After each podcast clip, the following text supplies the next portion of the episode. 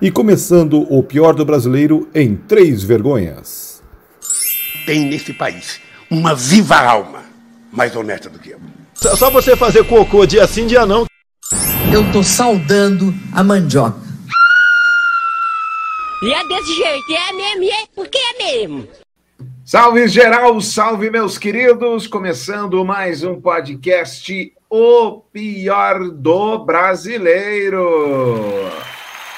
O seu podcast semanal em que falamos das incongruências tupiniquins, tudo aquilo que a gente faz, tudo aquilo que a gente fala, mas dá uma vergonha danada. Isso, esta é a verdade dos fatos. Em destaque aqui, hoje nós vamos falar sobre as joias da rainha. Salve, salve, Tramujas, bem-vindo! Olá, Ginei, olá, Jenny, olá, Jason, olá, ouvintes do nosso podcast e espectadores do nosso podcast, e eu queria também dar um olá para, não sei agora se eu dou um olá para, a Arábia Saudita ou para os Emirados Árabes, né?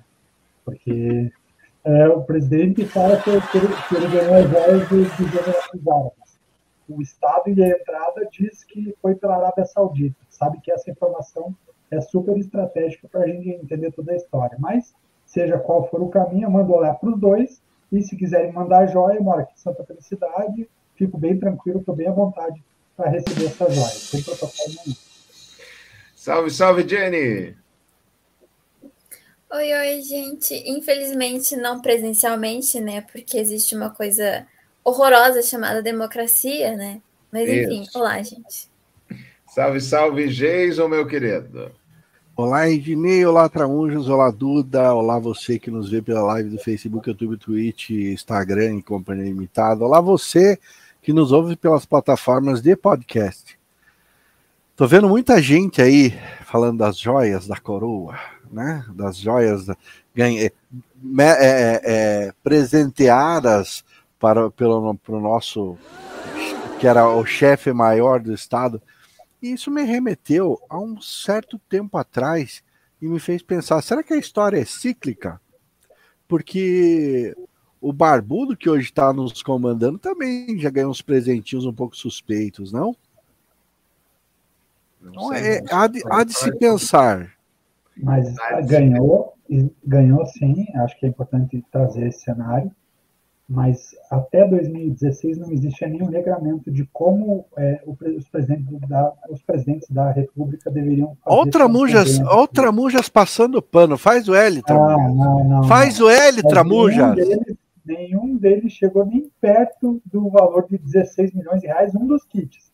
O passando pano contra Mujas. Ficou um ano e meio, o segundo kit ficou um ano e meio na gaveta do, do ministro da, das Minas e Energias, estava lá guardado e só foi entregue depois que o Bolsonaro perdeu a eleição, que a coisa ficou grave, é um valor menor, então somado os dois, a gente já está falando de mais de quase, quase 20 milhões de reais aqui na brincadeira. E esse segundo kit, o que é mais absurdo, a presidência da República foi procurar o documento lá de, de entrega do kit, está ok, foi entregue, mas ninguém achou, nem o relógio, nem a caneta. Então, pelo jeito, o capitão, ex-capitão, vai deixar a BIC de lado e vai começar a assinar pela outra caneta. Bom, o nosso serviço, você que está nos ouvindo pelas plataformas de podcast, Spotify, Deezer, etc., manda para a gente, é, deixa suas estrelinhas, tá? Deixa aí. O áudio do Tramujas está terrivelmente ruim, é verdade. O áudio do Tramujas é normalmente terrivelmente. Tá... Eu perguntei o áudio no início e estava bom. Agora não está. É, não sei. É, eu estou lendo aqui a mensagem do Jason, só isso. É tudo que eu estou fazendo. É, compartilha esse programa, deixa, se, se inscreve no canal. Hoje eu tive. Apareceu lá no Anchor, eu já falei para vocês que eu não olho métrica de, de podcast, até porque se, a gente, se eu olhar métrica, eu vou começar a querer melhorar o podcast para aumentar a métrica, e daí deixa de ser esse negócio é, solto, sem compromisso que a gente faz. Enfim, hoje eu olhei, nós temos mais de 200 seguidores no Spotify, então valeu, que apareceu lá no Anchor que a gente sobe, número de seguidores Spotify. Então valeu, 211 seguidores. Um coraçãozinho para cada um de vocês. Com relação a e-mail, se você quiser mandar e-mail para a gente, é o pior do brasileiro podcast, arroba gmail.com. Pior do brasileiro podcast, arroba gmail.com. Com relação às joias da coroa e a abertura do Jason, não tem como não. Não era bem isso. Não, não, não, não, não, não, não, não, Eu tenho que desenhar. Passando pano, com jeito vendo. pra mim. Não, não, não, não, não, não, não. não. Porque as pessoas. Passando pano, teu, teu rabo. as Teu pessoas, rabo passando pano. Eu Elas tô falando que. precisam eu- referendar o roubo atual com o Tô roubo falando, eu não tô, não tô eximindo, nem minimizando a culpa de ninguém. O que eu tô dizendo é que nenhum deles Essa- presta! Não, não, mas. eh, gente, Nenhum deles Você presta! está relativizando. E, e outra Não coisa, tô, se você somar todas as entregas que foram colocadas, e o Sérgio Moro fez isso. Quando ele prendeu o Lula, ele fez o Lula entregar, pediu para que todos os objetos, até então, até 2016, não existia um regramento para que os presidentes devolvessem é, presentes que eles receberiam de, de outros presidentes, chefes de Estado. A partir de 2006, criou-se uma, uma, um processo de governança em que limita quais tipos de presentes o presidente pode ficar ou não e qual ele deve entregar. E nas entregas, quando, principalmente quando os grupos bolsonaristas trazem esse cenário de que para tentar relativizar ah, o que o que entrou como presente do Bolsonaro, falam, ah, mas o Lula também recebeu, tá? Você olha lá no, no inventário dos presentes que o próprio Sérgio Moro pediu, tinha uma taça de vinho, uma taça de champanhe, três espadas, um porta um porta Bíblia, um, tipo, não tinha nada nem próximo desse valor. Aqui, nesse valor, desse kit da, que era para Michele, da- dos, dos 16 milhões e meio de, diama- de, de reais ali, da, das joias que estavam escondidas, inclusive no cavalo, que tentaram entrar de forma irreal, né, ilegal, daria para comprar só 32 Rolls Royce presidenciais. Então, o Bolsonaro tinha quase duas cegonhas de Rolls Royce presidenciais que ele estava tirando do Estado e levando para casa dele. Então, é um valor absurdamente fora do comum e completamente. Não dá para comparar com nada. Só compara com o governo militar que já tem histórico de roubalheira. É só olhar o que aconteceu com a Itaipu, com o valor do orçamento do que foi a Itaipu e o que que a Itaipu entregou. Dizem estudos que foram quatro vezes mais do que o valor que realmente custaria Itaipu se não tivesse tido corrupção. Então, é, a gente tem que tomar cuidado só para não relativizar um pouco esse, essa questão de valores. Acho que Rapaziada, então Ó. só para deixar bem claro, pelo amor de Deus, eu não estou relativizando nada. Eu estou falando que o, o sujo e o mal lavado ambos não prestam. É é isso. Eu só estou falando que os dois não prestam, são farinha no mesmo saco. Eu não estou Mas- aliviando a barra de ninguém aqui, não estou relativizando nada. E quer, e quer ver só uma outra informação que é importante que a gente traga aqui nesse cenário? Olha a coincidência incrível das coisas. No dia 8 de fevereiro de 2021, o Brasil e, e a entrada das joias, quando a gente olha a entrada das joias, depois de- da tentativa do Bolsonaro de liberar diversas vezes es- essas joias, é, a entrada das joias ela- elas aconteceram uma semana antes da venda de uma das refinarias da Petrobras lá na Bahia para um grupo, para um fundo de investimento da, dos Emirados Árabes. A entrada das joias no Brasil fala-se que as joias entraram pela Arábia Saudita. Então, na verdade, é, quando Bolsonaro fala, ele fala de Emirados Árabes. Se foi pelos Emirados Árabes, uma semana antes da venda, parece-me meio de pagamento de propina. Então, claramente, isso tem que ser investigado, porque quando foi levantada essa venda da refinaria, adivinhe qual foi o banco contratado pelo Estado para fazer a valoração dessa re- refinaria? BTG Pactual, um dos bancos que tem que ser, sim, muito investigado agora por várias mutretas que aconteceram durante esse último governo que passou. A refinaria, essa refinaria vendida, ela foi avaliada entre 3,5 bilhões de dólares a, a, 4, a 4 bilhões de dólares. Sabe por quanto ela foi vendida para esse fundo do- dos Emirados Árabes Unidos? 1,8 bilhões de dólares. Então tem muita história assim que tem que ser explicada, tem que ser investigado a fundo, porque tem cheirinho bem firme e, e- e forte de propina aqui no ar. Mas agora vamos entrar um pouco nessa questão. A gente sacaneou um pouco o Geison ali, sabe? Nós sabemos, Geison, que você não estava passando pano, apesar da sua participação em grupos bolsonaristas. É, e eu sei porque eu participo deles, então todo mundo. Antes de falarem das joias da Michelle, lembrem esse caso. Foi bem assim que apareceu lá nos grupos. Aí lembraram lá o caso. Falar em grupos hoje, não sei se vocês viram, o Flávio Bolsonaro passou uma vergonha danada. Ele voltou. Papai volta dia 15.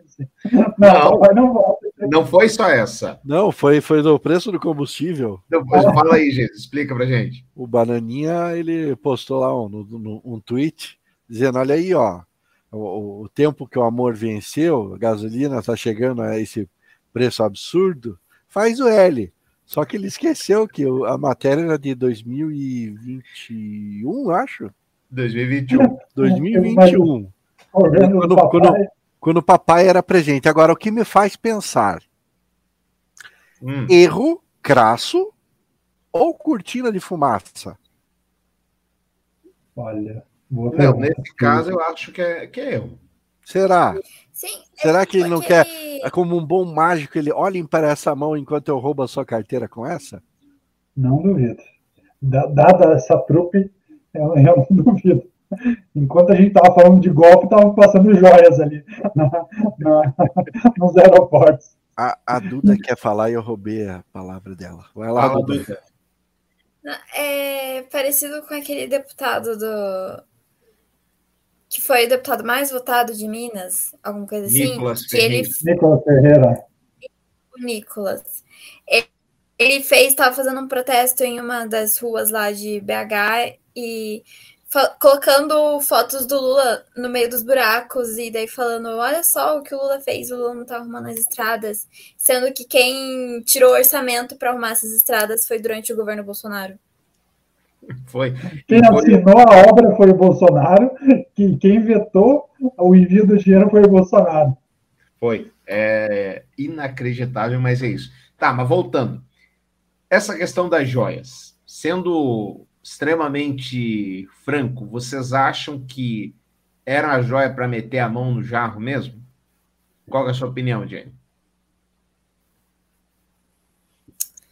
É, eu não entendi essa expressão, meter a mão no jarro. Meu Deus do céu, essas pessoas, essas pessoas jogam. é ficar com as joias não, assim. É, tem, Entendi, propina. sim. Sim, propina. Eu acho que sim. Eu acho que ele, ele seria ele seria burro bastante para fazer isso. Tanto que ele estava desde há muitos há um tempo tentando trazer essas joias, né? Ficar com essas joias. Então acredito que sim, era um presente para Michek. Acredito que ele seria burro a esse ponto. Jason. Eu, olha, eu, eu, jogo, eu jogo no sim, viu? Jogo no sim. É... Ainda lembrando que teve gente que cantou essa bola, hein? Qual bola? De que, tipo, tinha sido vendido um, um, um, uma refinaria, alguma coisa relativa a isso, para um, um, conglomerado de, de, de, gente dos Emirados Árabes lá do, do Oriente, que foi vendido a preço de banana e que alguém estaria ganhando muito com isso e que um dia ia se descobrir quem, quem é que está ganhando. Ciro Gomes. É, exato.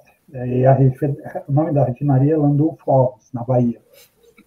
Que foi, foi, foi concretizada essa venda, né? Exato. Uma semana antes da, da venda, pra, da concretização da venda, veio, veio o primeiro sinal, né? Que foram essas joias, esses 16 milhões em joias. Fora os outros que a gente não viu entrarem, né? Talvez esse sinal então, tenha acontecido em vários, vários partes também. Então você concorda, você acha que foi sim? Propina clara. Propina clara. Na minha opinião, descarada. Foi um rachadão, né? Agora, porque para explicar para nossa audiência, porque muitas vezes as pessoas estão em Marte, não sabem o que está rolando. Dua, dois pacotes de joias vieram fora da mala oficial. Quem não, para quem não sabe, a mala oficial não é aberta nos aeroportos.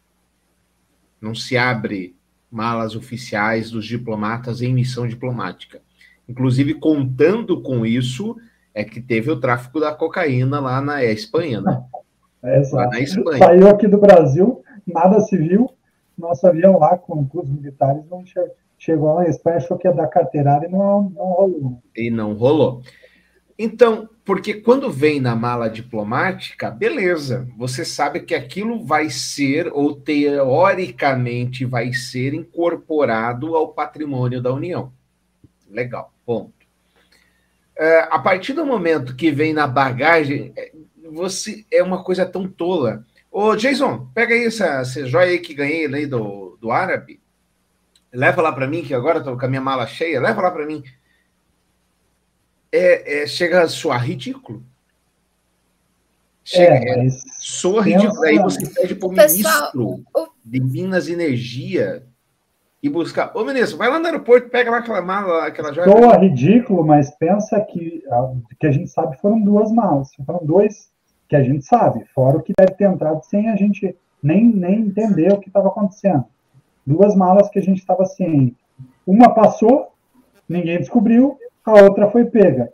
A outra foi pega um ano e, e, cinco meses depois, a outra entregue. A outra que passou entregue porque via que depois de, perdi a eleição, não vou conseguir dar golpe, não vou conseguir fazer nada. Dia 29 de novembro eu vou lá e declaro que eu, que eu entrei com as outras joias aqui. Então, é, acharam que iam conseguir passar o segundo pacote de maneira tranquila. Né? Só que levaram depois de um longo e tenebroso inverno, ele está de volta. É, meu amigo. Não é fácil, não, meu. Já morando em sua nova mansão, Marco Barrancão. Olha, internet do Brasil, artigo de luxo, viu? Por favor, viu? Nem, o seu, nem todo o seu dinheiro pode comprar isso, Marco? Não, aqui não tem como, né? Meus ricos lulinhas não deram jeito, não, viu? Você, Marco, você tem que apelar para a internet do Elon Musk. Ela, a Starlink, resolve todos os problemas, tudo beleza. Bem-vindo, Marco. Obrigado, obrigado, Dinei. Bom, gente, saudade de vocês, saudade de vocês. Eu tentei comprar um de segunda mão dos mineradores lá da, da lá, do, lá de cima, lá, mas eu não encontrei ninguém, sabe, por enquanto. Eu se consigo lá. Talvez meia barrinha de ouro já dê para comprar lá uns deles lá, né? Eu, eu acho que o Ibama deve ter explodido tudo. Eu acho. É, pode ser, pode ser. É. Comece, Marco, respondendo aí a nossa discussão do momento. Você acha que, apesar do amadorismo da coisa, as joias eram propina? Oh, imagine, você recebeu um, um bem, ou um colar já, né? Tipo assim, o primeiro pacote, um pacote com 16 milhões e tudo quem que dá 16 milhões? Nem o Sheik vai dar 16 milhões. O Sheik pode ser rico, mas não é otário, né?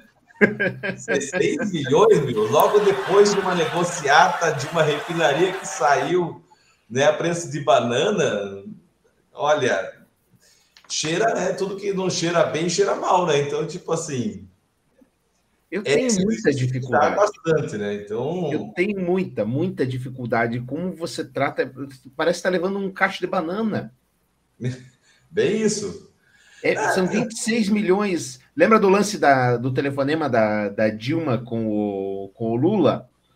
Eu, eu, tenho, eu, tenho, dificuldade com a burrice. O cara estava sendo investigado. O cara estava. O Moro no pé dele. Ele fala no telefone com a presidente. É muita burrice. Mas é de se parte, se parte do princípio que o presidente da República não pode ser grampeado, né? Tudo bem, mas. O, talvez o, ele estivesse contando com isso. Talvez. O goleiro Bruno bate na mulher uma semana antes, ela vai na delegacia, um mês depois ela sobe.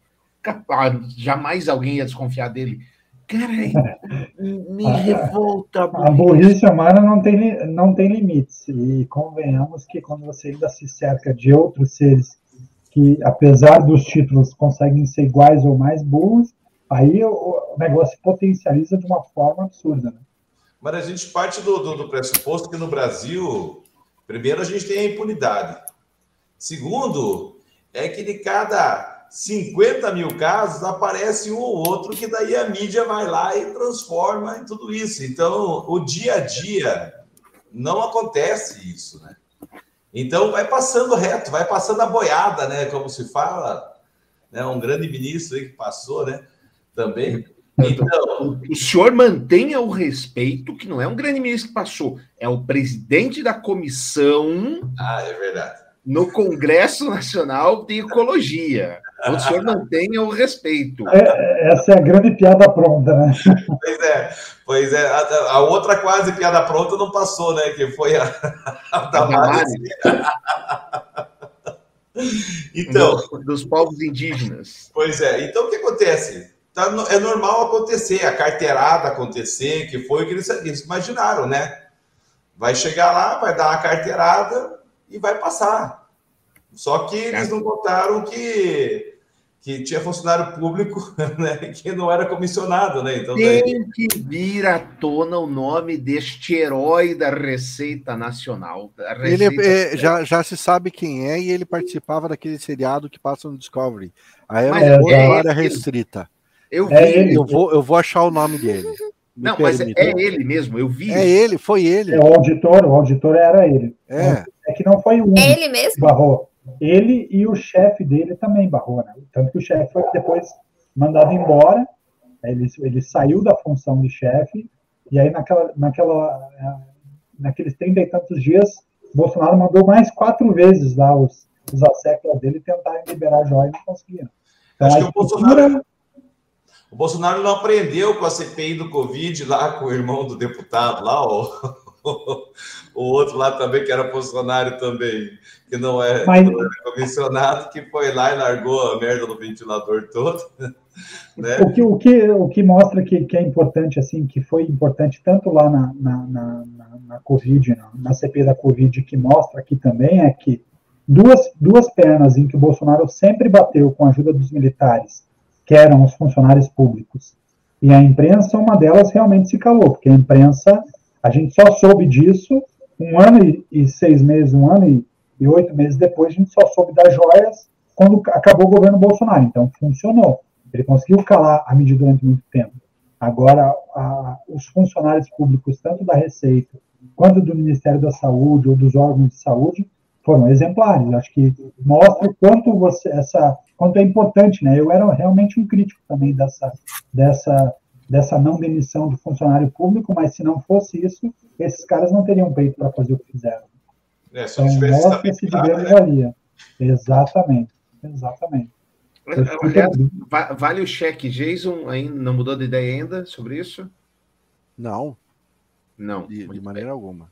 O cara, quando é cabeça dura, não, não adianta, não, não, tem. Bom, o delegado da Alfândega da Receita Federal do Aeroporto de Guarulhos, Mário de Marco Rodrigues Souza, um dos servidores que impediram a liberação das joias trazidas de forma irregular pelo governo Bolsonaro, fez parte do elenco da série Aeroporto, área restrita da Discovery. A série acompanha a rotina dos agentes da Receita Federal no aeroporto de Guarulhos, o maior da América Latina. O programa ganhou mais repercussão após o youtuber Casimiro fazer vídeos reagindo às cenas dos episódios. Se Miguel, né? Sempre teve repercussão. Sempre, sempre. muita gente é.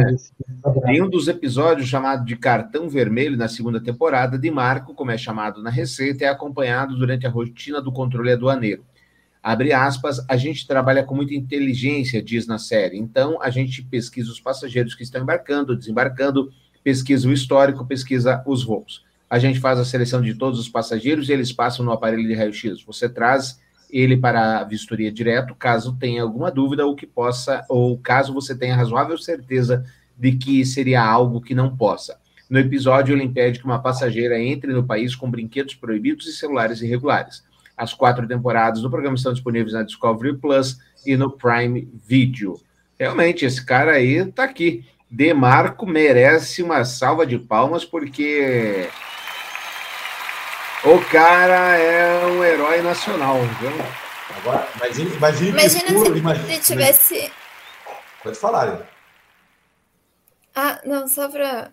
Imagina se ele estivesse gravando o programa, ele Isso vai lá, abre a mala, para fazer a vistoria, tá lá um monte de joia.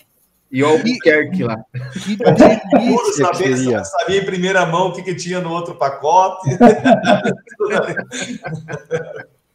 essa mala é sua? Mas essa mala é sua? Não, é...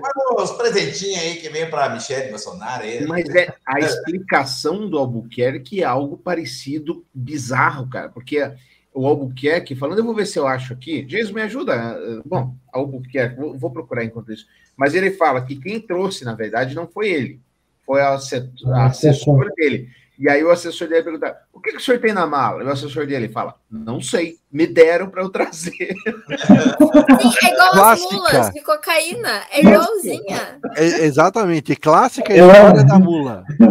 Eu era mula política, agora eu sou mula de comer. É. Olha, se o, nosso, se o nosso podcast ainda tivesse edição, e podia colocar um farro dizendo: esse é o tal do mula.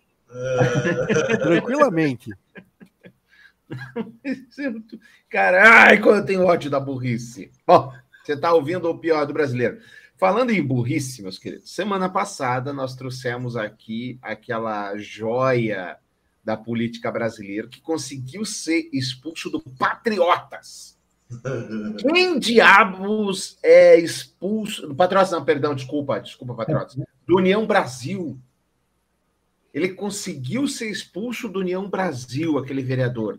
E agora ele. acho que é Patriotas mesmo. Será que é do Patriotas? Acho que é Patriotas, se eu não me engano, é Patriotas. Peraí, já vou, vou puxar essa capivara aqui. Peraí. Patriotas que é da né? Só sobrou ir pro PTB. Patriota, Patriotas, tem razão. Então eu é. estava certo desde o início. Viva eu! Ah, ele. o vereador Sandro Fantinel, que na semana passada falou que não era para contratar os, o pessoal lá de cima, que só era tudo vagabundo, que só gostava de bater tambor lá na, em Salvador. Ir pra praia e tocar tambor. Isso. Agora ele vai ser investigado de novo pelo seguinte, porque ele caiu em outra fake news. Essa galera ama fake news. Ama. Ministro da Justiça solicitou que Sandro Fantinel seja incluído nos inquéritos das fake news e dos atos antidemocráticos. Olha só, o que, que o tio de Caxias do Sul falou. O político fez acusações sem provas contra um ministro do Supremo Tribunal Federal, ligando o magistrado ao crime de pedofilia. Dino solicitou que o caso seja incluído no Biriri. Durante uma sessão ordinária na Câmara Municipal de Caxias do Sul, em 17 de novembro do ano passado, o vereador afirmou, abre aspas, o ministro do Supremo, fala meu gaúcho, o ministro do Supremo Tribunal Federal participou de uma orgia com crianças fora do Brasil. Como um cara desse vai permitir que sejam criadas leis mais severas para quem comete esse crime aqui dentro? A vergonha começa lá em cima. Então, o cara, Fantinel, voltou aos holofotes na semana passada, depois de declarações xenófobas em relação aos trabalhadores baianos vítimas de trabalho escravo em vinícolas gaúchas. Quer dizer, tem que ser muito idiota. Não é possível um negócio desse, Marco. Não, mas o cara tem que impactar, né? Tem que impactar com o discurso. Né? Já que não, não tem nada para impactar em cidade pequena, né? então, tipo, tem que impactar com alguma coisa né? para o povo dele ouvir ele. E é assim que os caras conquistam os votos em cidade pequena. E os caras têm acesso à informação. E, e assim, eu acho, Marco, que não é isso. Hum. Eu acho que o, o cara ele está tão tão encravado, tão enleivado com fake news, que ele acredita de verdade naquilo e quer fazer a denúncia. Eu trabalhei na região metropolitana, vocês sabem. Tinha um vereador lá que ele foi um dos primeiros vereadores a ter e-mail. Então eu vivi essa época, não existia rede social, era antes do Orkut. Ele foi um dos primeiros vereadores a ter e-mail. É, a, a, Duda, Marco, Jason e Tramujas. Hoje eu descobri o seguinte: eu falei à tarde que é, eu não votava no Lula por um motivo simples a tomada de três pinos, que aquilo é imperdoável para mim. Já nasceu nessa geração. E a, a, Duda falou, mas como assim? A tomada foi diferente? Duda, vou te, vou te contar um negócio que assim, talvez você entre em choque, procure se manter calma, lembre de respirar, mas assim, a internet foi inventada no final do século passado, tipo, não é tanto Ontem. tempo assim. Então, Mas se você for colocar na história da humanidade, foi ontem. A É. gente que viveu num tempo sem internet, acredite se quiser. Mas, Ednei, eu não sei se você viu hoje de tarde, o Romulo, ele me ensinou a usar aqueles telefones que tem a rodinha. Ah, não, sabe? pera, pera, pera aí, pera aí. Puxando. Eu não sabia usar esse. Esse Você já ouviu a expressão? Você já ouviu a expressão disque para alguém? É daí que vem. Mas você não sabia mesmo? Você nunca tinha visto? Eu já tinha visto, mas eu não sabia como usava. Na casa da minha bisa tinha, mas eu nunca soube como usar. Eu nunca telefonei nesse negocinho de puxar a rodinha. Ai. E é ana- incrível. analógico. Você tem que. Quando você pergunta para a criança, eu já falei isso aqui no podcast, fala, ah, faz de conta que está falando no telefone. Ela abre o mindinho e o dedão e faz assim. É, é, não, os mais velhos. Nós Não, os fazemos mais assim. velhos. As crianças abrem só a palmona da mão e. e tem a. Perdão, o lance da foto, né, Duda? Você pede para a criança tirar a foto, nós, velho, fechamos um olho ainda, né, para fazer de conta então, e fazer um clique. É incrível. Mas, enfim, voltando. Então, esse vereador foi um dos primeiros a ter e-mail. Antes de rede social, já existia fake news. Fake news sempre existiu. Isso não é um Sim. ato novo. É, e ele acreditava naquelas correntes de e-mail que tinha. Lembra que você recebia as correntes e-mail, repasse para mais 10 esse e-mail, não sei o quê. E tinha uma corrente que dizia que era para as pessoas evitarem o filme X. Eu realmente não lembro do filme X, porque ah, os espectadores do filme X estavam sendo sequestrados, levados para um hotel, daí eles abriam a barriga, roubavam o órgão e deixavam cheio de gelo e o cara acordava sem o órgão. E ele foi para a tribuna da Câmara, da Câmara de Vereadores da cidade e falou aquilo. E aquilo virou comentário na cidade inteira. Fala, meu Deus, não vou mais deixar meu filho ir para o cinema. O que, que é isso? Que absurdo. Então, Marco, eu não, não sei se é isso. Eu acho que é simplesmente ignorância do cidadão. Pode ser. Evidentemente, está errado. É que, é que hoje você também tem muito mais acesso, né? Realmente pode ser uma ignorância, mas eu acho que tem um pouco mais de maldade hoje em dia, né? Eu acho que você tem uma peneira aí que ela é um pouco mais aberta, né? Então, tipo assim, já fica os mais, um pouco de mais mal intencionado no meio dessa peneira aí. Porque hoje você, você tem um pouco mais de acesso, e essa onda de, de bolsonarismo e dessa, dessa onda que teve aí, muita gente entrou nessa, nessa, nessa leva com esse tipo de discurso, mesmo sabendo que aquilo não existia. Então você vê muita gente que sabe que aquilo dali não existe, mas sabe que aquilo dali pega e sabe que aquilo dali dá voto. Então Tem também tem esse meio termo aí que também pode ser colocado hoje como fator também. Com certeza. Antes de eu passar para o Jason, tem uma matéria deliciosa hoje, quem tiver a oportunidade de ler no The New York Times, ela tá, tá dis- assim, dissecando o caso de uma empresa fornecedora de urnas eletrônicas americanas, é, que não é das urnas eletrônicas brasileiras, é americana, tá?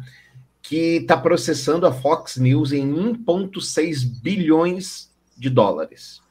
1,6 bilhões. E os caras, os repórteres tiveram acesso ao processo. É maravilhoso. Entre as coisas que aconteceram, a Fox News investiu num sistema hipermoderno que só eles tinham, de contagem de voto. Lá nos Estados Unidos é tudo diferente, faz prognóstico, aquela coisa toda. Esse sistema, ele se provou bom demais. Aí o que aconteceu? Fizeram lá o sistema e falaram, e o Biden ganhou. Isso antes de todo mundo, antes de CNN, antes de todo mundo. Ligaram para o presidente do canal e falaram: e agora? A gente dá a notícia que o Biden ganhou? Porque o sistema está dizendo que o Biden ganhou. Fizeram uma reunião para ver se eles falavam ou não que o Biden tinha ganho antes dos outros. Se de um lado é muita credibilidade você conseguir antecipar um resultado em estados, sei lá, o Tennessee, que foi uma diferença é, quase é, mínima, é, ou se você mantém a sua audiência da extrema-direita, porque no momento que ele desce que o Biden ganhou, você ia perder a audiência daquela extrema-direita. É delicioso isso.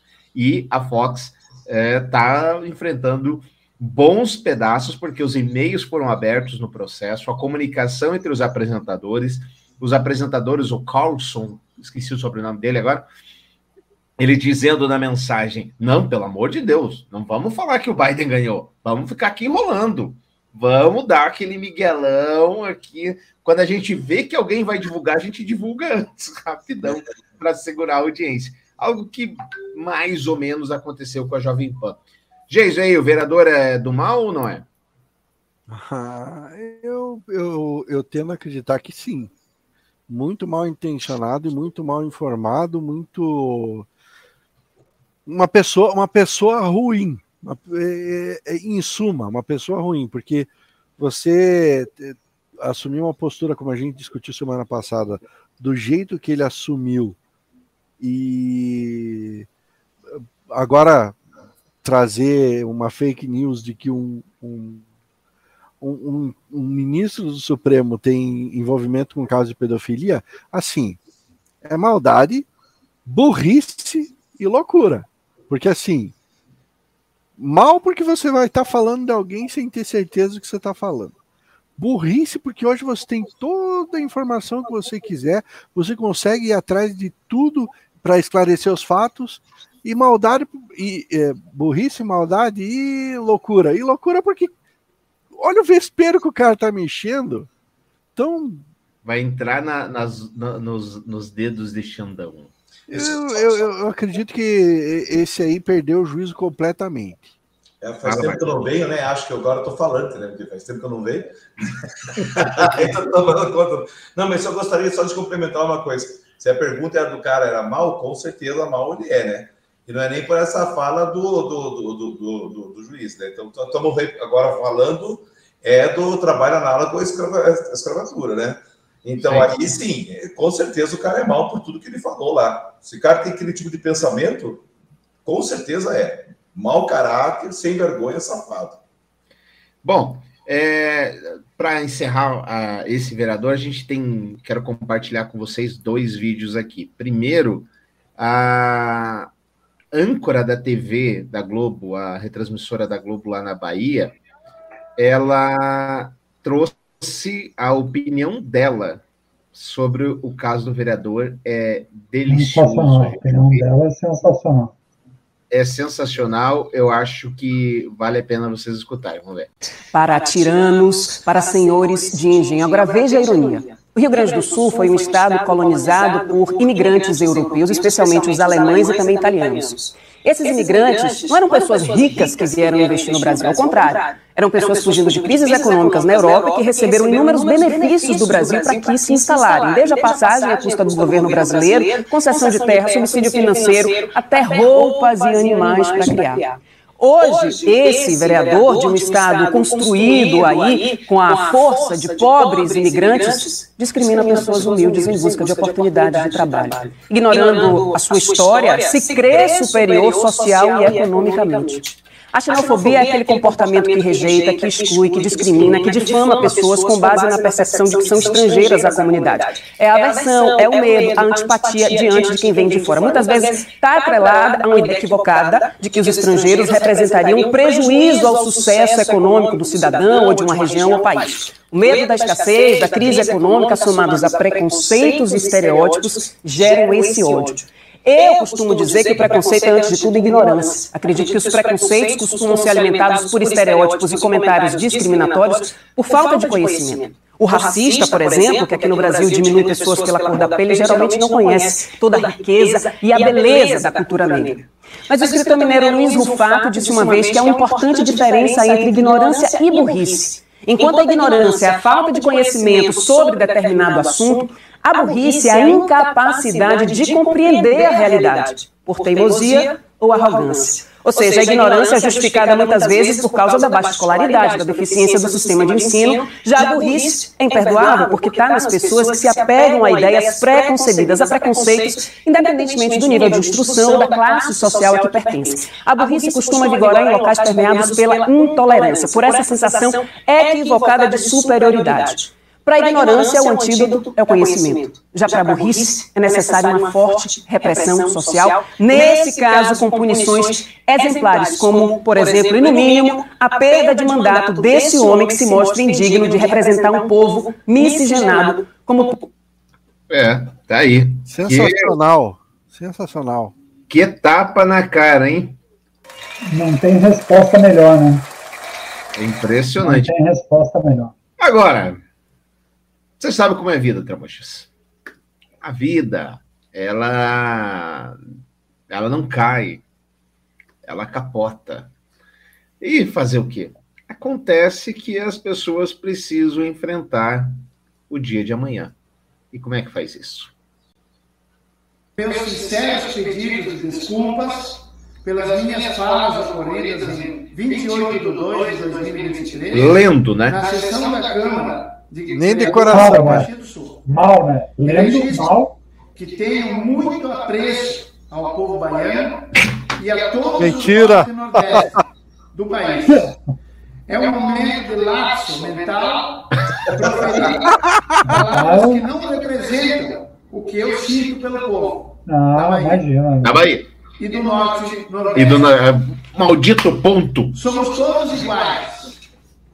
E registro que estou profundamente arrependido. Ah, e para encerrar minha fala, gente, eu quero dizer o seguinte: que se as pessoas me atacassem a mim, se eu pagasse Parou de ler, né? pelo erro, Parou de ler. a gente paga, porque quando a gente erra, a gente tem que pagar. Mas o que está acontecendo, meu povo, o que está acontecendo Ah. é que a minha esposa chora noite e dia, recebendo, recebendo mensagens, ofendendo ela com todos os piores nomes que vocês podem imaginar. Ela está pensando até em me deixar. Meu Ah, pai e a minha mãe, eu não só choram dia e noite Uma boa pelas coisa ela ligações maldosas que estão recebendo e ofensas. Eu pergunto, o que eles fizeram? de você! O que eles Falem de mim, não da minha família. Ameaças para o meu filho, que tem medo de ir para a faculdade. Eles não fizeram nada. Eles não fizeram nada. Se, se alguém cometeu um erro, fui eu que cometi. Eu estou extremamente arrependido. Eu peço perdão pelo que eu fiz. Não estou aqui eh, tentando resolver nada. Estou dizendo que eu estou arrependido. Que se eu pudesse voltar atrás, eu não faria mais. E não vou fazer nunca mais. Tá bom. Já batemos palma demais para louco dançar. É... Eu adoro, Pensa antes eu, de falar, meu amigo. Pensa antes de falar. Né? eu adoro esses vídeos, perdão pelo vacilo. Eu, eu, eu acho tão, é, tão gostoso quanto pudim de leite. Sabe, sabe o que, que eu acho mais, sabe o que, que eu acho mais triste nisso tudo?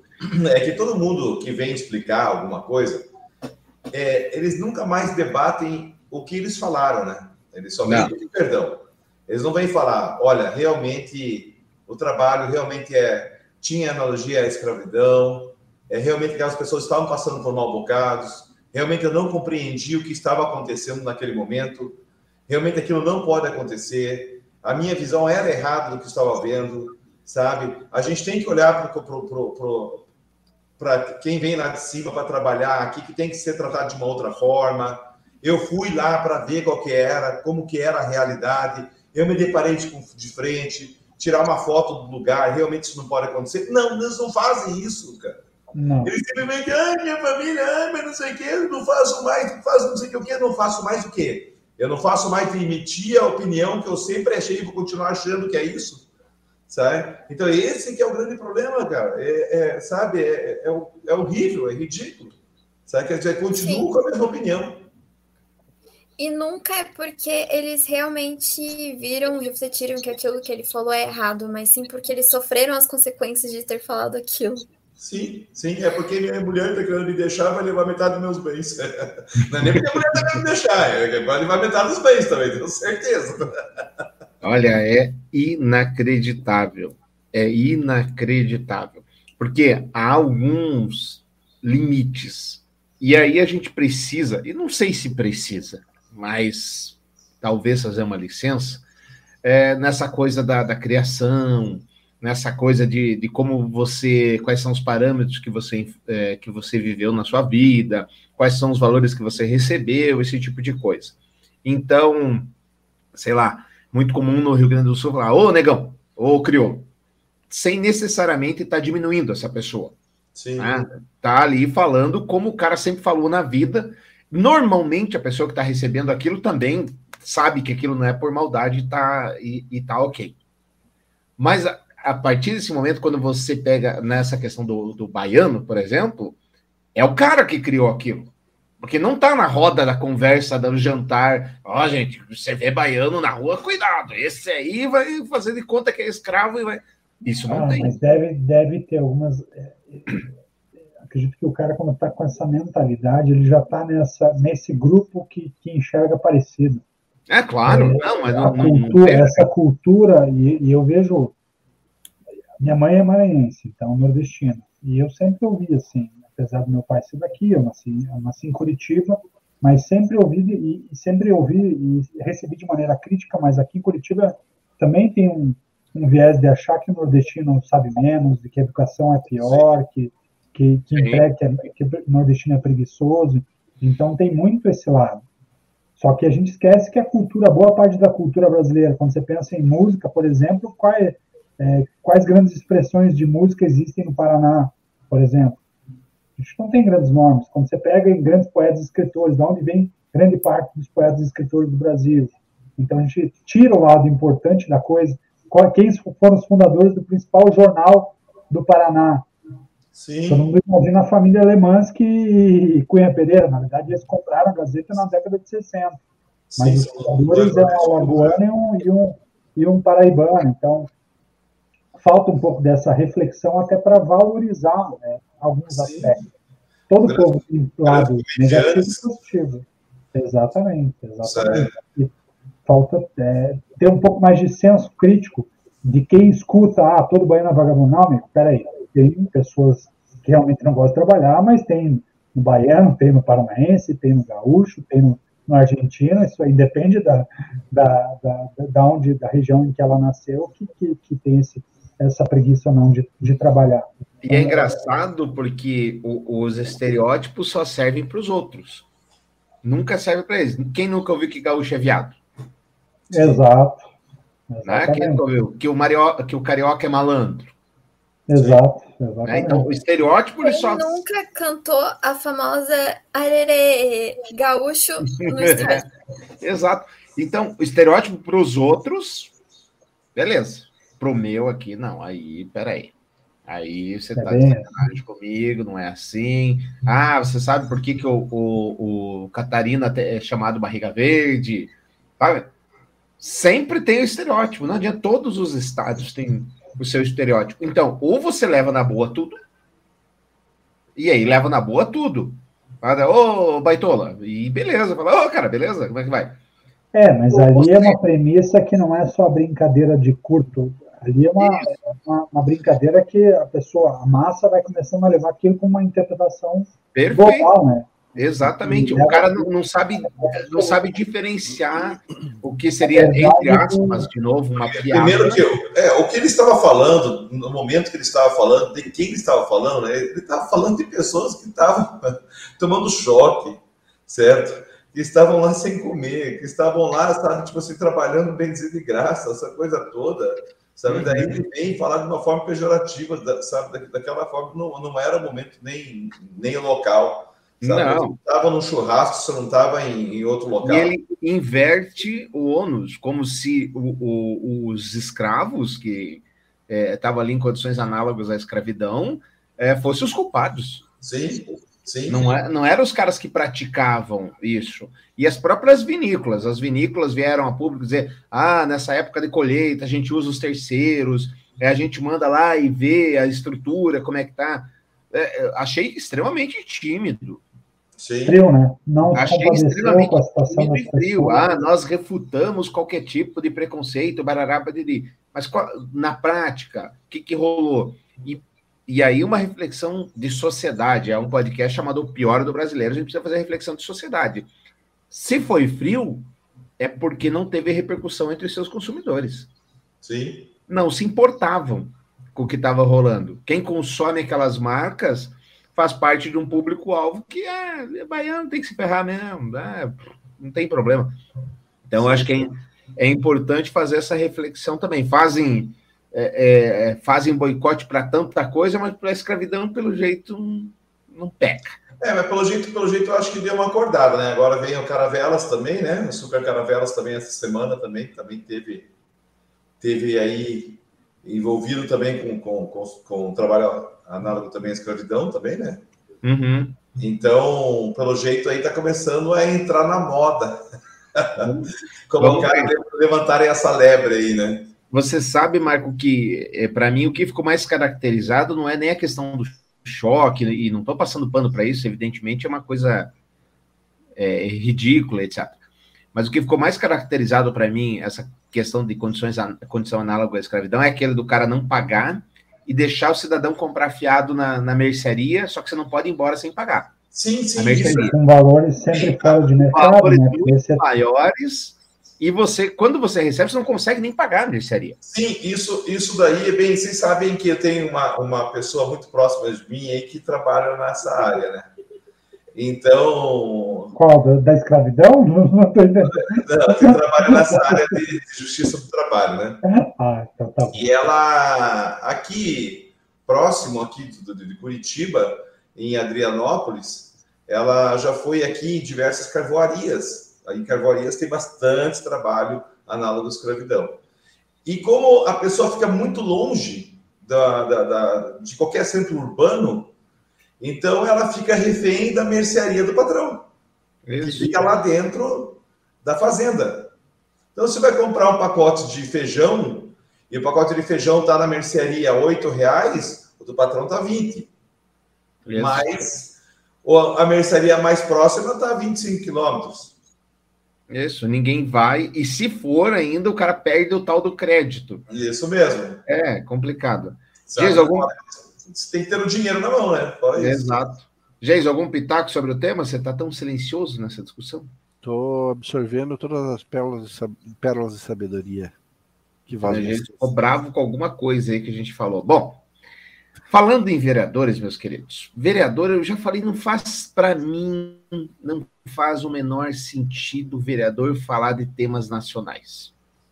E aí a gente vai seguindo com temas nacionais de vereadores.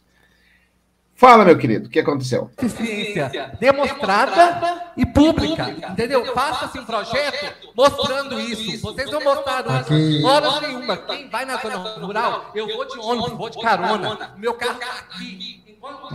Nós estamos tratando de um, projeto, o senhor vem com outro. Eu vou, eu vou. Eu, Nós estamos tratando de um projeto de infração, você está falando do projeto. vereador. É, Vamos pauta. Presidente, não, presidente. Eu estou colocando a minha posição.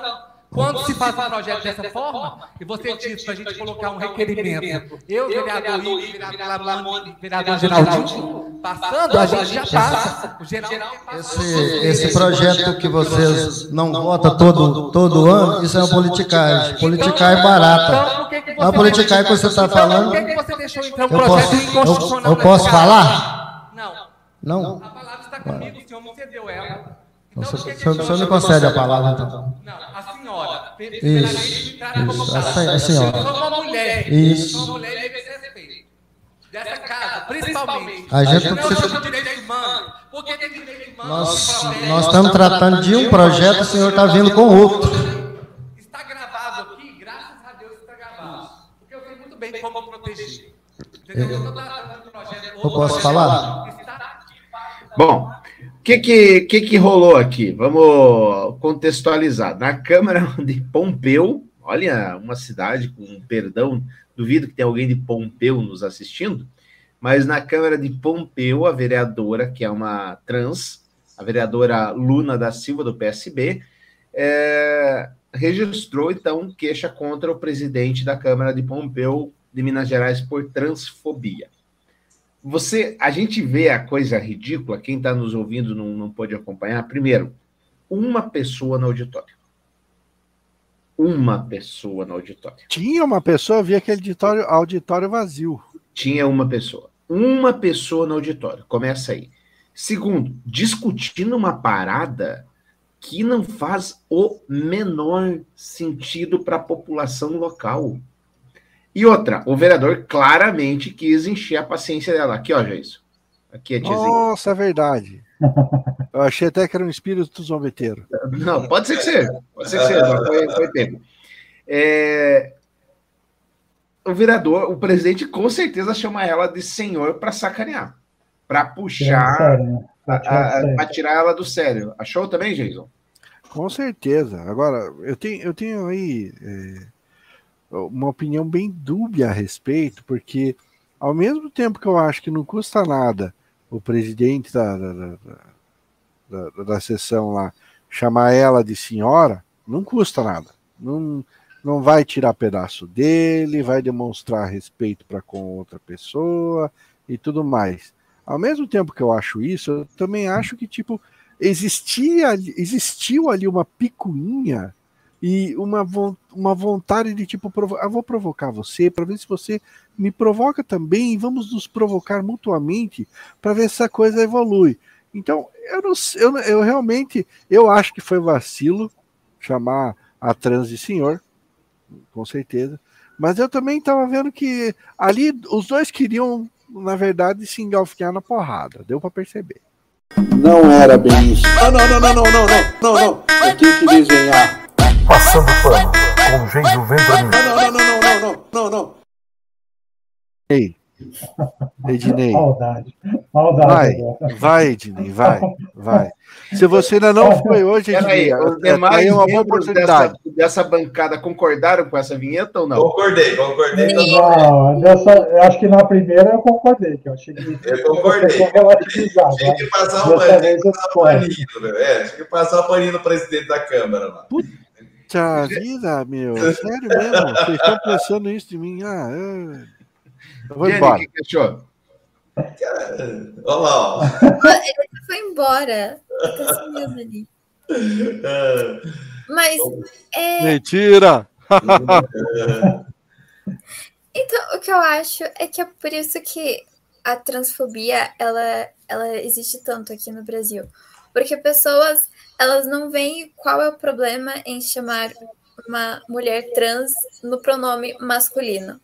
É porque pra gente que é cis, nós que somos cis, nós que temos tanta certeza desde que somos pequenos do gênero que a gente nasceu, pra gente não faz, não é problema a pessoa, por exemplo, me chamar de ele. Mas a pessoa É, trans, ela sabe que- pequena, Só, só uma coisa. Você, você acabou de resolver uma dificuldade que eu tenho. Quando agora eu vou preencher o cadastro, você é hétero, você é cis, você. Tá, o que eu eu me enquadro? Eu sei o que eu sou, eu só não sei o nome certo aqui agora, na minha categoria. Já, Sim, você é um agora homem já facilitou. Obrigado, obrigado. Já, agora entendi. Facilitou meu- meu preenchimento de cadastro agora. Então, é porque essas pessoas trans, elas desde pequenas não, elas cresceram com essa dúvida, com a sociedade impondo gêneros nessas pessoas. Por isso que é um tema sensível. Por isso que a- ela, ela ficou tão nervosa ali na hora. Não acredito que ela tenha feito de propósito apenas para irritar ele. O que eu tenho certeza é que sim, ele fez de propósito para irritar ela, mas acho que ela não, não ficou tão nervosa apenas como picuinha. Porque, sim, você confundir, você fazer na maldade, chamar a pessoa, por exemplo, uma mu- mulher trans de ele e um homem trans de ela, sim, é transfobia. E eu acho que é por isso que a transfobia ela é tão normalizada no Brasil, porque a gente ainda não entende, a gente ainda não coloca que isso é um caso grave. Pra gente pode parecer bobagem, mas para uma pessoa trans não é. E acho que é isso que falta no Brasil, assim, por isso que o Brasil é um país tão transfóbico. É, eu, ia- eu ia no mesmo caminho que a Duda, mesmo caminho mesmo, Duda. É, um cara, um, presidente de uma Câmara, pode ser a Câmara lá de Pompeia, de Pom, sei lá, eu não sei da onde, lá, entendeu? É que tem lá sete vereadores, lá pelo tamanho da, da, da, Câmara, é, sei lá, quantos habitantes? 2.500 Número mínimo é 9, Marco. é, não é, então, desculpe, nove, então, tipo assim, tem quantos habitantes? 2.500 habitantes, 5 mil habitantes, sei lá, eu?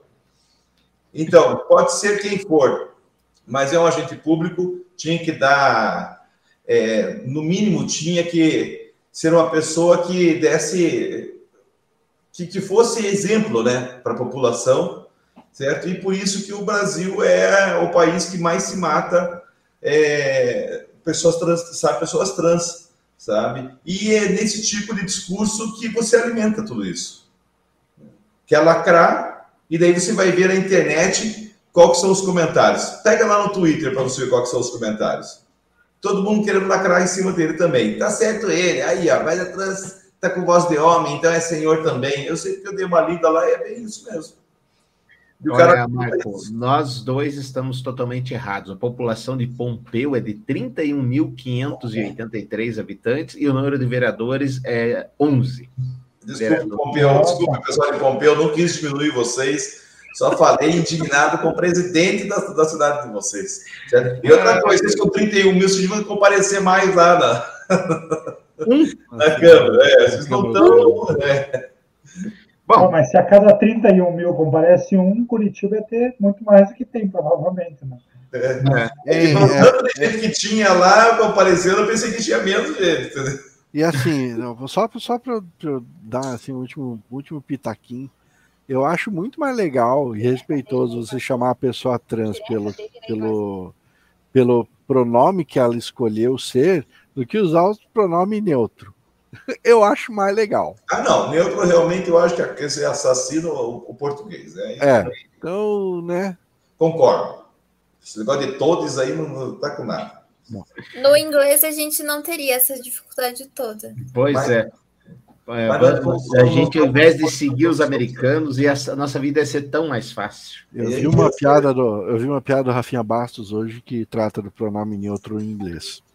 Cuidado lá o pronome neutro é them, tipo né, they ou them, que no caso se refere a eles, elas, né?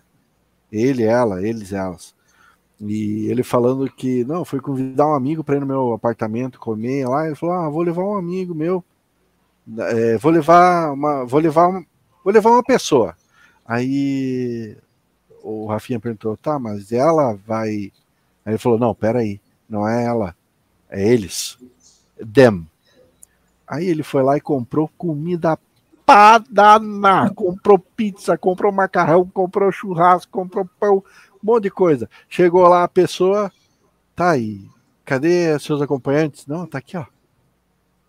Uma pessoa só. Cadê o resto? Não, ele são eles. Tipo, contando em português não tem a mínima graça.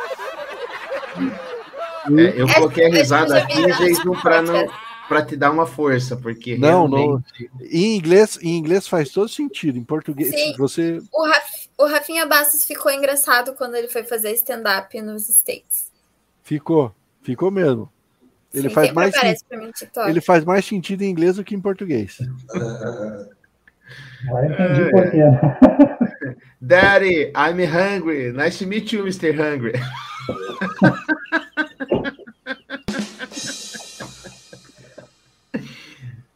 Quem vocês vocês são os ignorantes, vocês não sabem de nada. Vocês não sabem que quem matou Marielle é a mesma pessoa que direta dele na invasão de privacidade de pessoas, né, sem qualquer uh, fundamento legal, isso pode implicar. A gente precisa saber quem mandou, né? Eu quero saber primeiro quem mandou matar Marielle, segundo quem mandou esse cara abrir o sigilo é, dos desafetos de Bolsonaro. Pode ser que seja até a mesma pessoa. Olha a, a... Falando aqui, não sei. A reação da âncora é a melhor. Mas peraí. Deus, cara! Assim? Ah, tô falando aqui, não sei. Não, é, falei, por que não pode falar? Cadê a liberdade de expressão?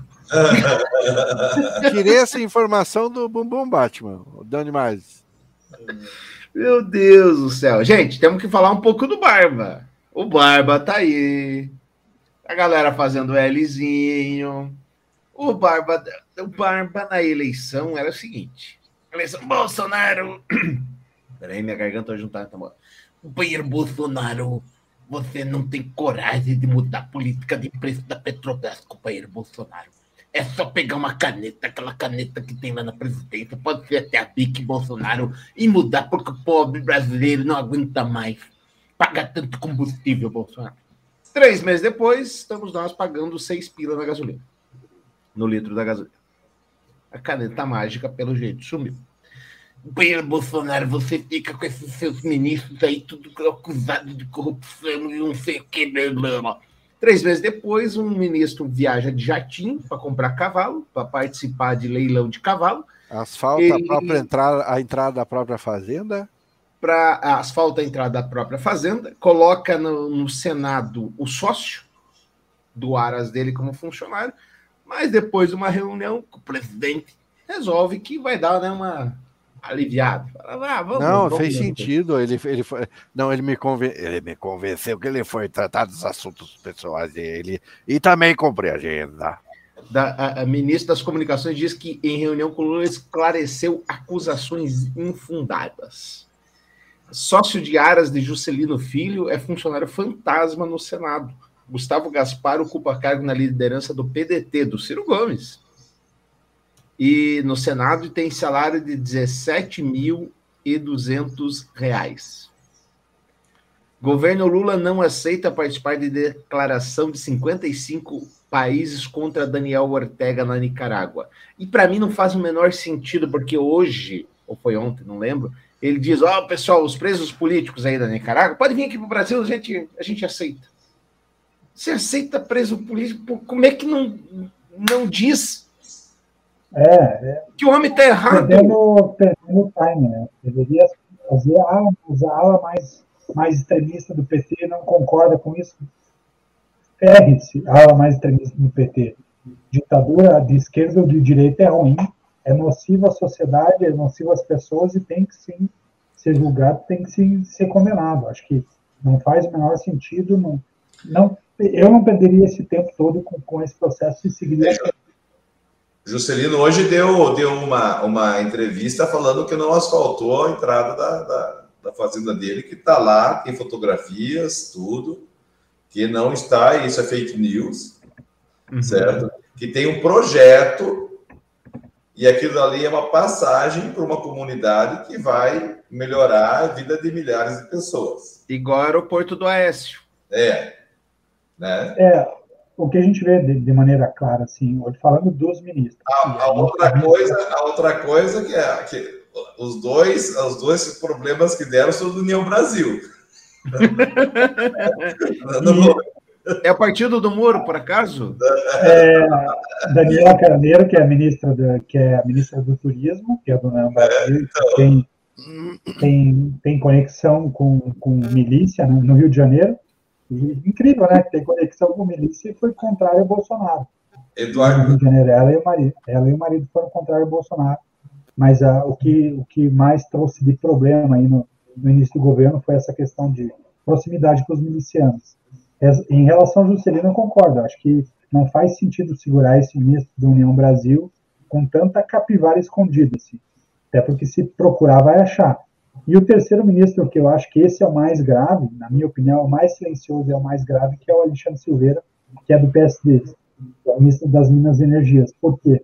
Porque dentro do que o Odinei estava falando, e aí é, é, é, a visão que eu tenho de maneira muito clara, que você só vai conseguir mudar a política, política de paridade de preço internacional que o Temer arrumou a bomba relógio, na qual ele tira a, a formulação de preço da Petrobras do custo do produto, mais imposto, mais margem de ganho para precificar o valor da Petrobras, e foi a operação que aconteceu lá em 2016 no, na gestão do Temer, você só altera isso a partir do Conselho da Petrobras.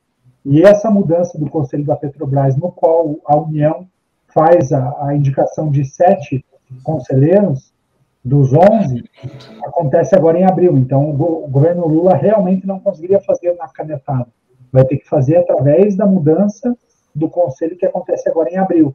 Só que a bomba relógio que estava acontecendo no Ministério das Minas e Energias foi que a lista que o presidente Lula tinha feito junto com, com, com Haddad e com outros ministros tinha, tinham determinados nomes lá, X nomes, e que por debaixo dos panos o ministro Alexandre Silveira trocou esses nomes, colocou Foi hackeado.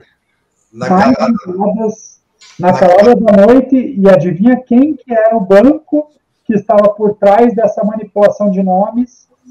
BTG Pactual. Então, BTG Pactual estava por trás disso, o terreno zero pessoas, estava por trás disso manipulando e trazendo nomes que eram nomes que já estavam focados em manter a política de paridade de preço internacional. Então, uma coisa que é, é, e aí esquece governo, mas Petrobras é fácil você dar o lucro de 180, 190 bilhões no ano, quando você tem como refém do teu produto 200 milhões de clientes, de, de pessoas que estão lá dentro do país, você não concorre com ninguém, e você é a única petroleira do mundo que tem margem de lucro acima de 10%. Petrobras hoje está operando com uma margem de 28% de lucro líquido, sendo que as outras petroleiras do mundo trabalham com margem de 5% a 10%, e sendo que 80% das petroleiras são públicas também, não? em outros países do mundo. Só 20% das petroleiras são privadas. Então, essa história de privatização ou não é uma balela, é o que o mercado financeiro quer que a gente acredite, porque eles é que são detentores de ação, e eles querem sim ter o controle e manter a margem de lucro sempre lá em cima, porque sem fazer nada, eu tenho dividendo entrando no meu bolso lá, sem, sem grandes, sem grandes sustos. E, a, e hoje ainda, para piorar ainda, o Eduardo Bananinha tentou colocar uma, uma, uma postagem, pô, os caras são amador demais, né? colocando que a gasolina no Amapá já estava R$ 11,26. Faz o L aí, né? Aí era do tempo. percebeu que a, que a postagem era da época do pai dele, ele foi lá e apagou. Né? Ah, o amigo ouvinte, cabe lembrar que o Marco chegou atrasado no programa. Por isso ah, desculpa, eu não falava, estava sem internet, gente. Obrigado. É, gente, é, primeiro, atenção, atenção, nossos ouvintes. Não tenha político de estimação. Pronto. É isso aí. Agora, agora, gravíssimo realmente é Lula passando pano na Nicarágua, né? Tipo assim, o PT passando pano na Nicarágua. Acho que uma das coisas mais inteligentes que eu ouvi hoje, é, não vou lembrar o nome do, do, jornalista, foi ele fazendo a comparação dos Yanomamis. Ué, então faz a mesma coisa com os Yanomamis. Imagina se fizesse a mesma coisa com os Yanomamis. Não, vamos só fazer o seguinte: pega só aí os que, que os mineradores estão querendo matar e tira só esses daí. O resto pode estuprar, pode poluir os rios, pode continuar fazendo, minerando aí, não tem problema nenhum. Certo? grossa, né? Então, tipo assim, é, é a mesma coisa. Acho que uma das coisas, uma das analogias mais inteligentes que eu ouvi hoje é a mesma coisa que estão fazendo. É, é que assim, tem dois pesos, sempre a gente tem que entender. Por exemplo, o governo Bolsonaro, ditador bom é o que dá joia, o que não dá joia é ruim. O governo Lula, ditador bom é o da esquerda, o que não é da esquerda é ruim. É assim que funciona. O que dá em Chico não dá em Francisco, né? É Tramujo, não. Não, mas é, mas é muito isso. Né? Assim, né? O que dá em Francisco não foi, o que dá em Chico não dá em Francisco. É, é isso aí. Denúncia, gente. É muito grave, é triste o que está acontecendo no Brasil. A gente precisa, é, enquanto sociedade, tomar uma atitude com relação ao preconceito racial. Chega de preconceito racial. Bal, né, desfile das campeãs que eu amo, adoro de paixão. Não sou racista, tipo, fora de cogitação. Quando começa com esse discurso, já sabe Certo, desabafo com vocês porque tudo a mulher preta amamenta todo mundo, a mulher preta, não sei o que lá, a mulher preta. Eu não vejo nada ninguém falar de mulher preta. Ah. Eu não tô falando com vocês, isso vai causar uma polêmica da. Isso aqui. Mas ninguém fala da mulher branca, isso também é um racismo. Né? Não é um racismo, Jenny? Por que, que ninguém fala da mulher branca? White Lives Matter isso, isso me lembrou muito durante a abertura das Olimpíadas no Rio, que o pessoal aqui do Sul, eles estavam reclamando que nos, na abertura das Olimpíadas só falaram do Nordeste, do Norte, do Sudeste, mas esqueceram de falar sobre o Sul. Ninguém citou a cultura gauchesca. Hum. Nossa. E ficaram perguntando por quê. Isso até caiu no vestibular da UFPR que eu fui fazer naquele ano. Entendi. Era para você fazer uma redação por, do porquê que a cultura do Sul teria ficado de fora das Olimpíadas, da abertura a das cultura Olimpíadas. do Sul que é chupada do Uruguai. Exatamente. ah, tá. Os gauchos argentinos e uruguaios. Sim. E daí, e essa discussão da mulher branca, mulher preta, teve bastante no Twitter. É, o- gente, o Twitter ele é puro suco do chorume. É incrível. Aquela rede social. E nessa vitimização de que a mulher branca sofre demais. Coitadas, tadinhas. Elas são perseguidas. Foram elas que acabaram de sair ali das vinícolas. Eram elas, mulheres brancas que estavam sendo escravizadas. É, é verdade. Coitadas. White Lives Matter. Jason, por favor, eu não quero usar a vinheta uma terceira vez. Por- Divida conosco a sua opinião.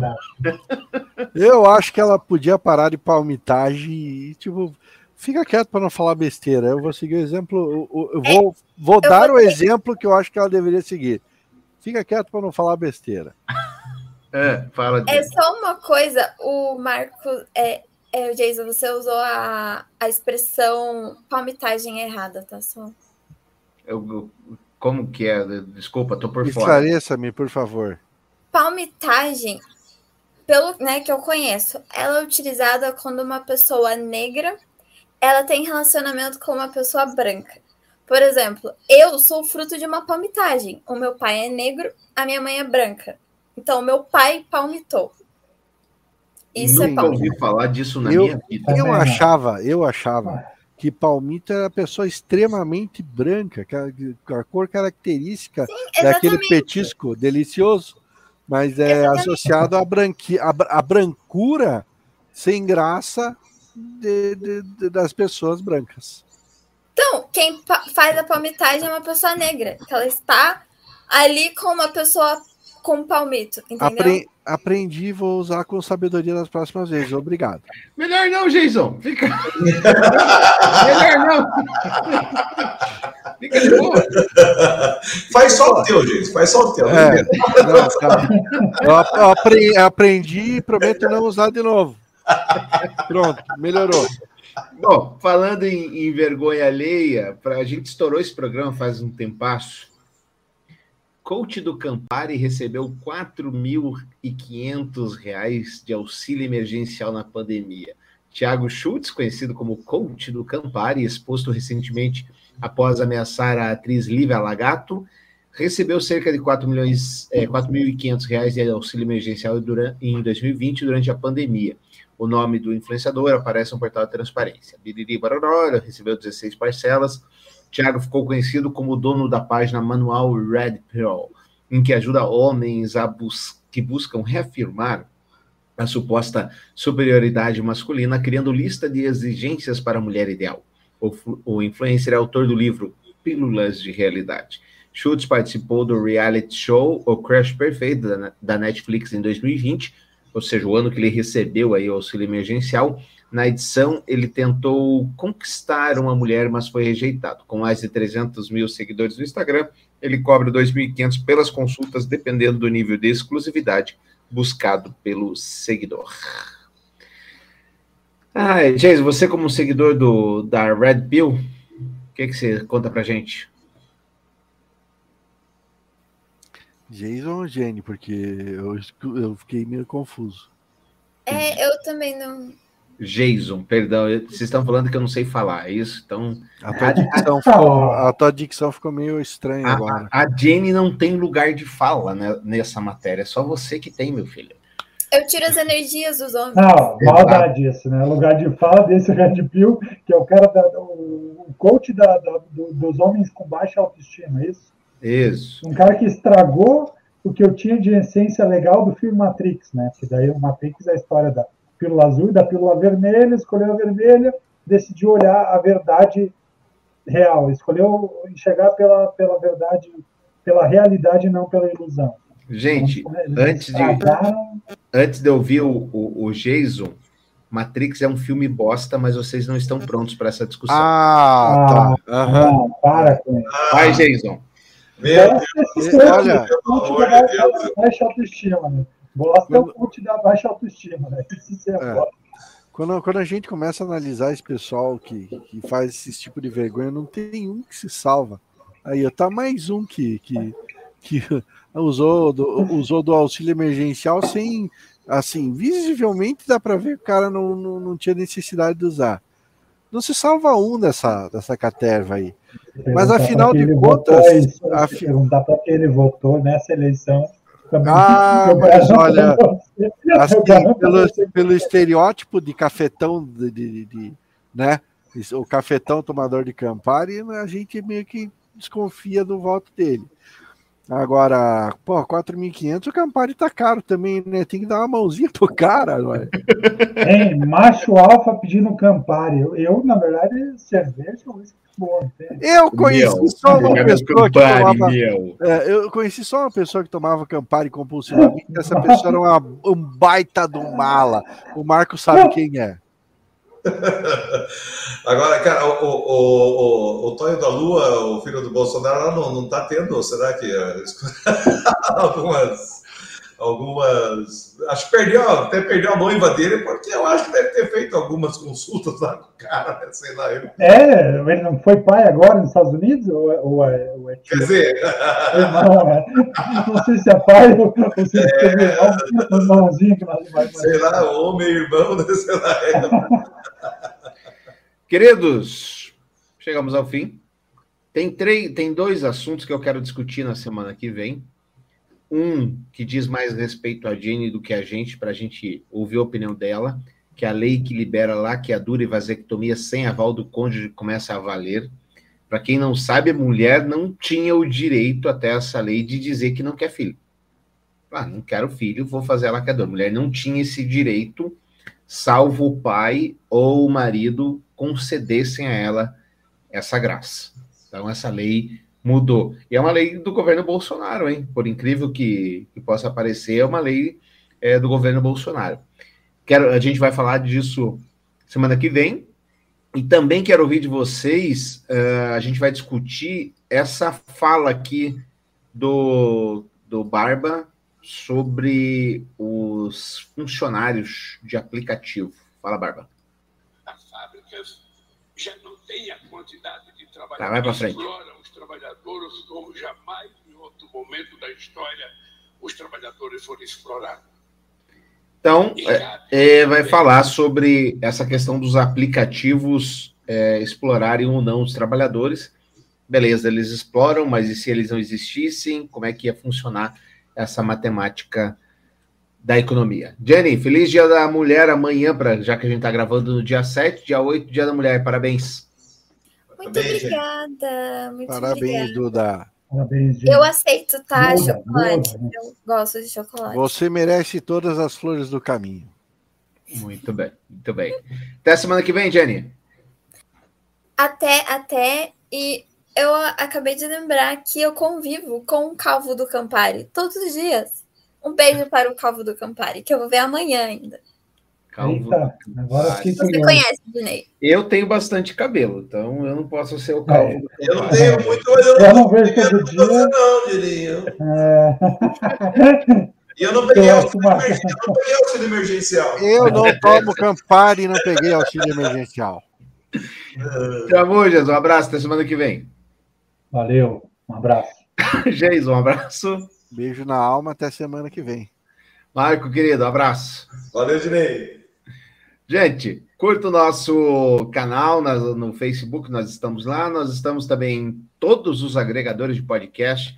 Faz a sua assinatura, deixa o seu joinha, dê as suas estrelinhas. O pior do brasileiro, podcast.gmail.com é o nosso e-mail para você participar. Tchau, até semana que vem. Sejam todos muito felizes e nos vemos.